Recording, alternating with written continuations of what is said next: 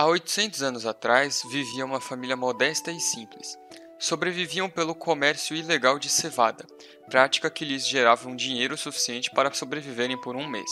A família era composta por três pessoas: Bella, a mãe, Roger, o pai, e Eric, o filho de 15 anos de idade.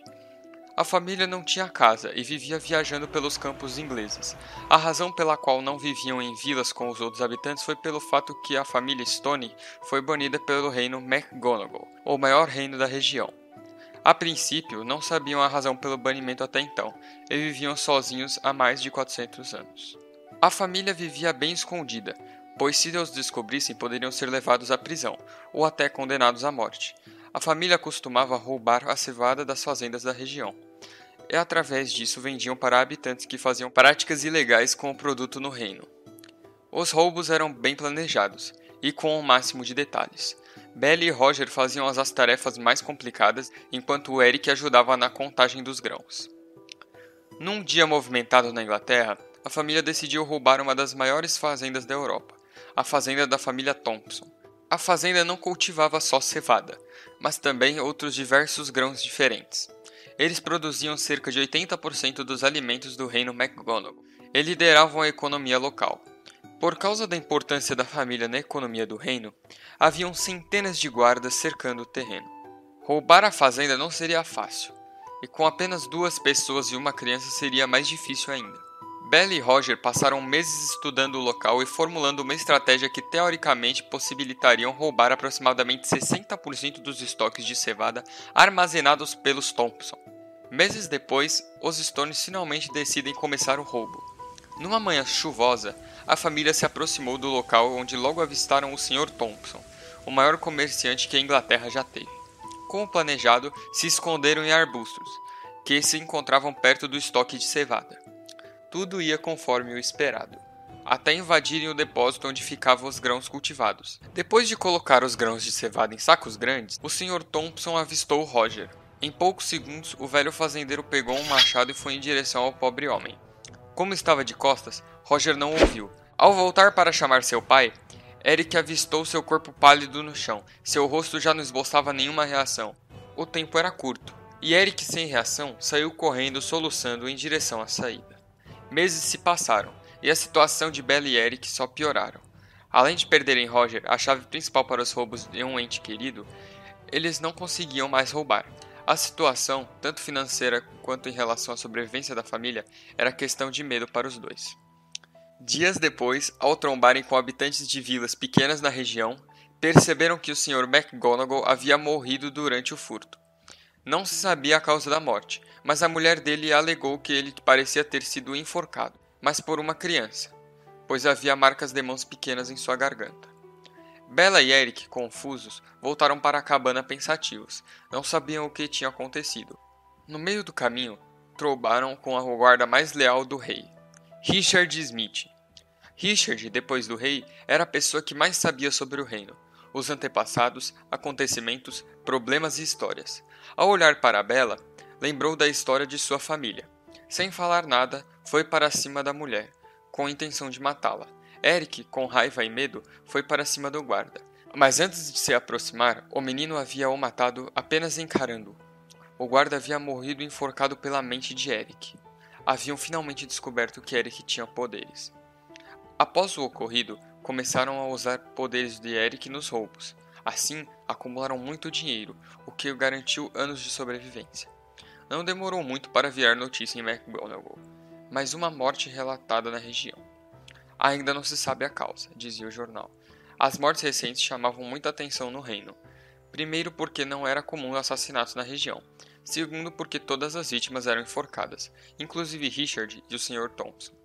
Abismado, o rei de McGonagall, o poderoso Charles, iniciou uma expedição com 200 guardas para tentar descobrir quem matou Richard, o Sr. Thompson e outras dezenas de habitantes que foram encontrados mortos.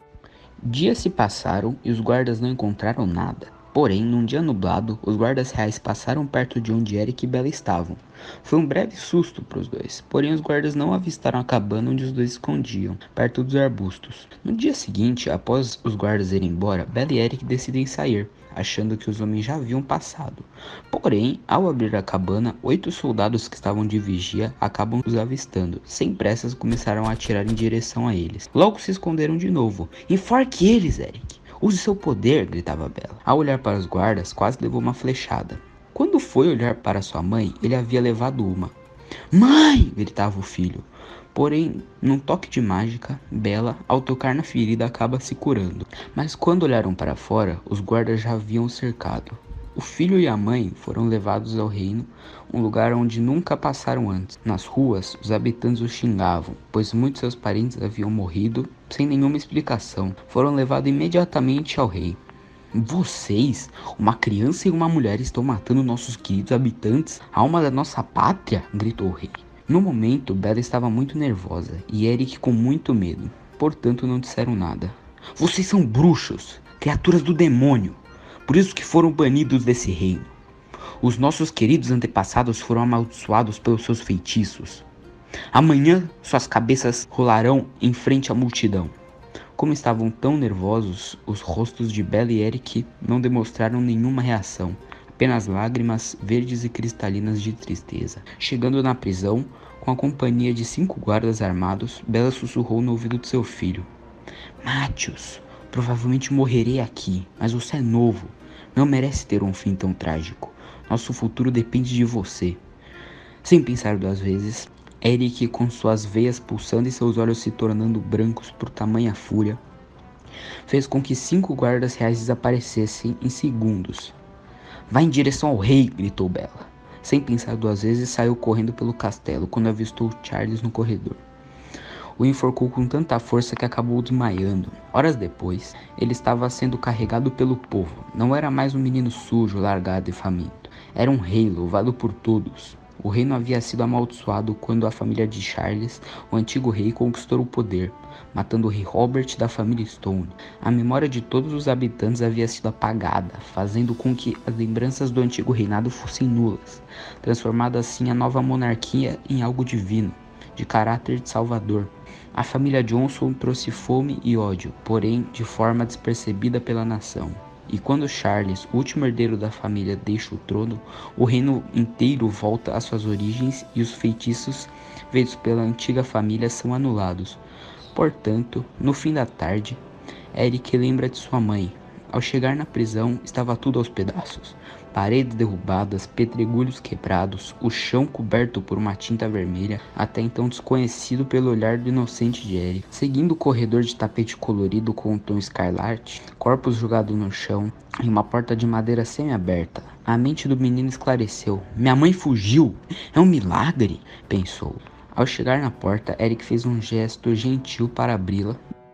Do outro lado, ele vi, avista uma espada enferrujada cruzando o peitoral de um cavaleiro real e uma bela mulher, vestida em trapos com a mão no abdômen estirada no chão. Ao lado dela uma carta. Meu querido filho, sentirei sua falta para sempre. Sua luta hoje foi muito corajosa. Te protegi esse tempo todo impedindo que mais guardas chegassem em você. Não é só porque não estou mais entre os vivos que não poderei continuar te cuidando.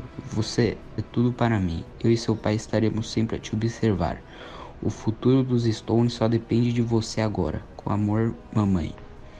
O menino, enquanto chora desesperadamente, vira o corpo para cima.